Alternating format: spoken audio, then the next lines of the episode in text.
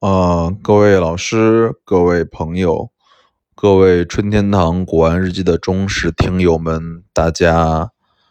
元宵节好啊！今天是二月二十六日的晚上九点三十五分，啊，春天堂主在这里先祝大家元宵节快乐，全家人美美满满、团团圆圆啊！啊。今天的主题叫做汝窑国宝和个人杂感吧。嗯，这期节目其实我本来想春节那周录的，那是因为我看了这次好像我们春晚里面出现了两件国宝吧，一件是五牛图，然后一件是这个天龙山石窟的这个佛头。啊，当时我看完之后，其实就想给大家讲讲，但是就忘了，所以今天把这儿这些会先讲一些，啊，我自己的想法什么的。然后第二件事就是最近不是又有这个在德国德累斯顿，然后出现了一件汝窑嘛，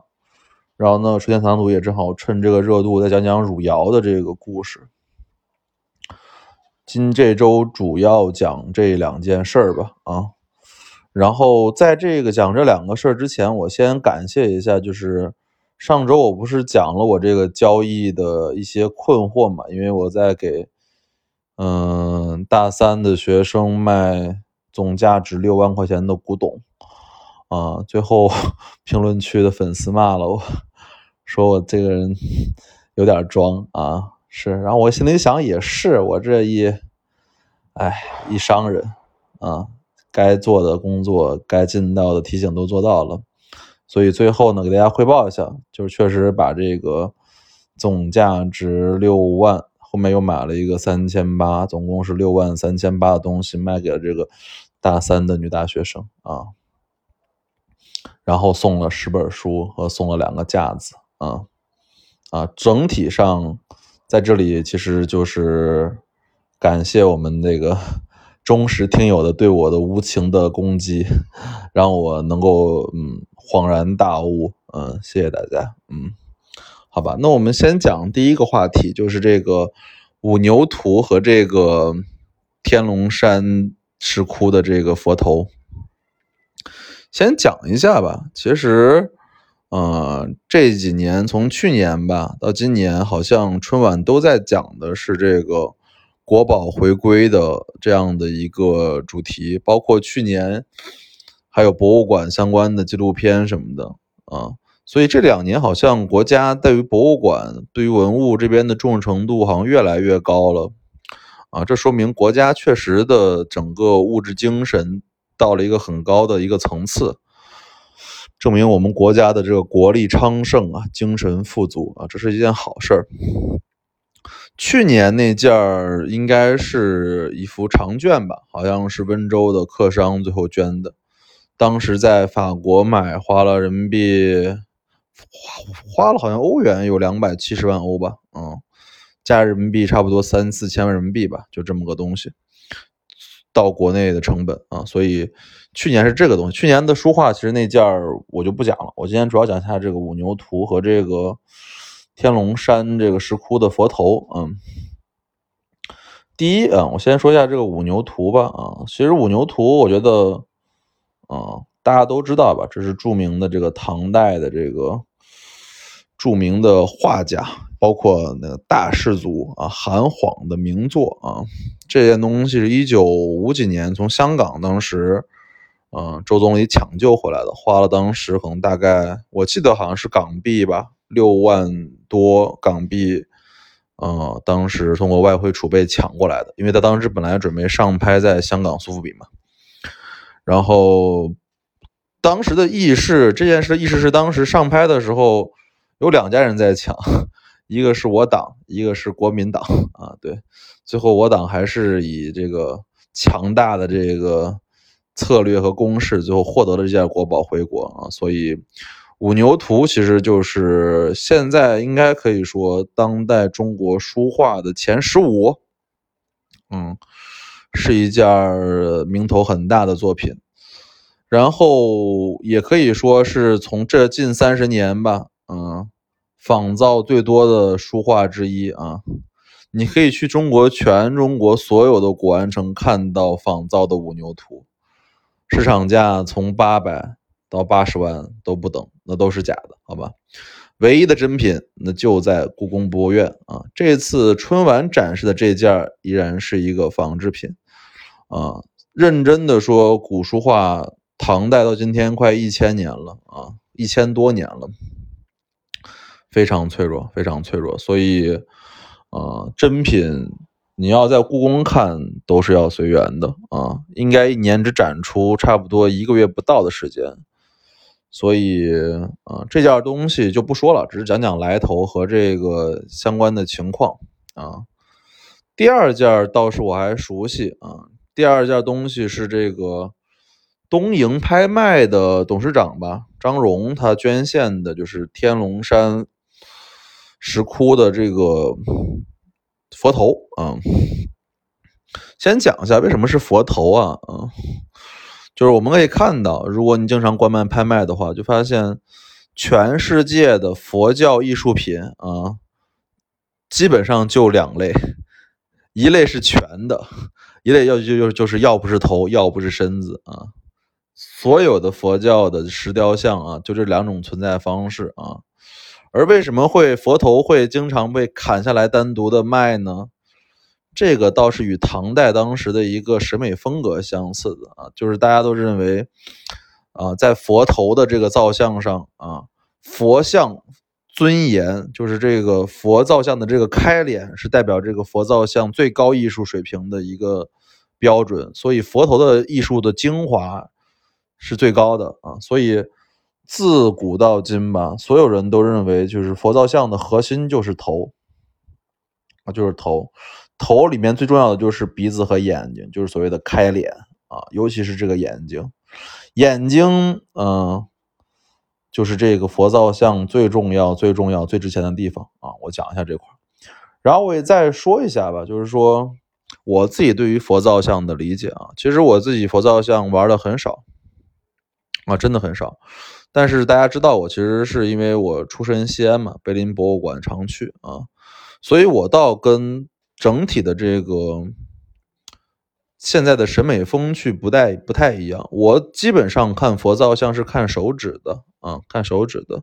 就跟我看瓷器经常看修足的水平一样，手指的这个塑造其实是佛造像里面精巧的一部分啊，就类有点类似于。有点类似于这种女人当时的裹的小脚啊，细节处见精华。如果佛造像的手指塑造好，那我都不用看就知道它的佛造像水平一定高。如果手指的塑造不好，那我觉得档次再高也有问题啊。修足，瓷器修足一个道理。嗯。然后我也在这儿再延伸讲一下，就什么叫做好的开脸啊？好的开脸。我举一个简单的一个就是概念，叫做两极化啊。世界上最贵的艺术品就是佛造像艺术品，就两个极化的，一个是特别沉静的，沉静到感觉已经冷漠的感觉；一个是特别凶猛的，凶猛到感觉要吃人啊。这两种佛造像是最贵的，中间这种既不凶猛。又不沉静的，那就是不贵的啊。所以好的艺术品都是极限化的啊，要不是特别的理性，要不是特别的感性啊。这儿把这个佛造像这儿先讲一下我自己的理解啊，都是我瞎说的。再讲一下这个天龙山石窟吧。其实我说实话来说，嗯，这个拍卖东瀛拍卖我去的很少，因为我自己在日本拍卖行很少买东西。啊，为什么呢？因为日本人造假水平比中国人还高。我不是骗大家，在日本现在出现的康熙外销瓷，百分之九十九都是在日本仿造的，你敢信吗？啊，所以日本其实现在不算我这种经常海外购买的渠道了。但是佛造像在日本是有原因的，因为这个。天龙山石窟是一九四几年吧，当时民国的时候，一九三年、四几年，民国的时候，当时是应该是才发现啊，然后当时就著名的日本的这个呃古董商吧，就是最著名的叫什么名字我已经忘了，嗯，忘了，真的是忘了。然后应该是最著名的那个吧，好像就是田中吧，田中定一郎还是田中小小一郎，我也忘了，就田中商会那个头。然后当当时看到这个这这组石膏像出出世的这个照片之后，他让中国人把这个头所有的石窟的头都砍了，所以最后这东西流落日本是很有逻辑的。所以这块的战争罪人当然是田中定次郎了，想起来这个名字了啊，这个人坏，嗯。所以最后这些东西流落到日本，那就说明还是有逻辑的啊，有原因的。